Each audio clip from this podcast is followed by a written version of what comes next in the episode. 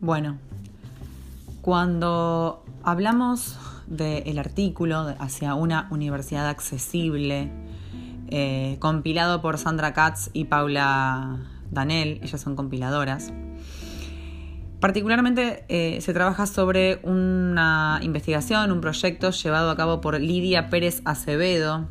Eh, ella es terapista ocupacional, es magíster en terapia ocupacional y además es eh, también magíster en administración en salud.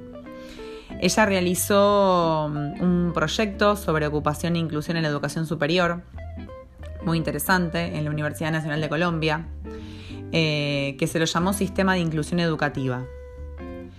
Eh, los participantes de este proyecto fueron profesionales, eh, entre comillas, normales y otros profesionales con discapacidades.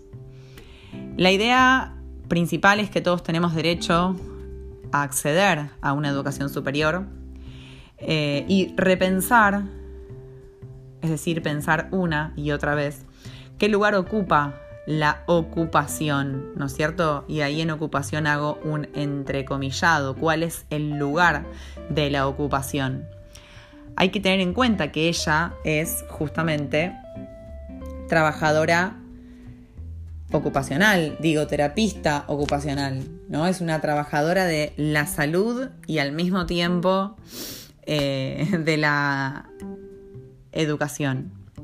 Eh, la ocupación puede ser un obstáculo, ¿no? Puede oficiar de obstaculizador o bien un escenario que invite a la cooperación, a la convivencia, a un encuentro entre seres humanos que pueden transformarse, crecer, aprender a partir de oportunidades. Ahora, la inclusión, sostiene Lidia Pérez Acevedo, es en el vínculo, y la inclusión puede ser posible si hay emociones compartidas. Y acá tenemos a estudiantes, profesores y tecnología, ¿no? Este es el vínculo y acá se tienen que dar estas emociones. Ahora, ¿cómo se comprende desde Lidia, desde la autora, em, y el proyecto de la Universidad Nacional de Colombia, la inclusión educativa? a nivel superior?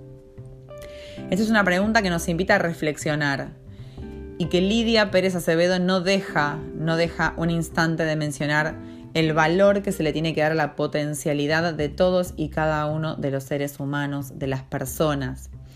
Y en este punto elijo parafrasearla, me parece interesante, que es comprender una realidad que supera de lejos la racionalidad, la linealidad y la normalidad, ¿no?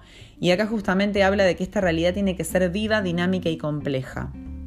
Entonces acá hago una especie de, de, de similitud y traigo cómo se comprende el aparato psíquico abierto, complejo y heterogéneo que me hizo acordar mucho estas palabras, ¿no es cierto? Una realidad viva, dinámica y compleja, como lo es nuestro aparato psíquico, justamente. Así que les agradezco enormemente.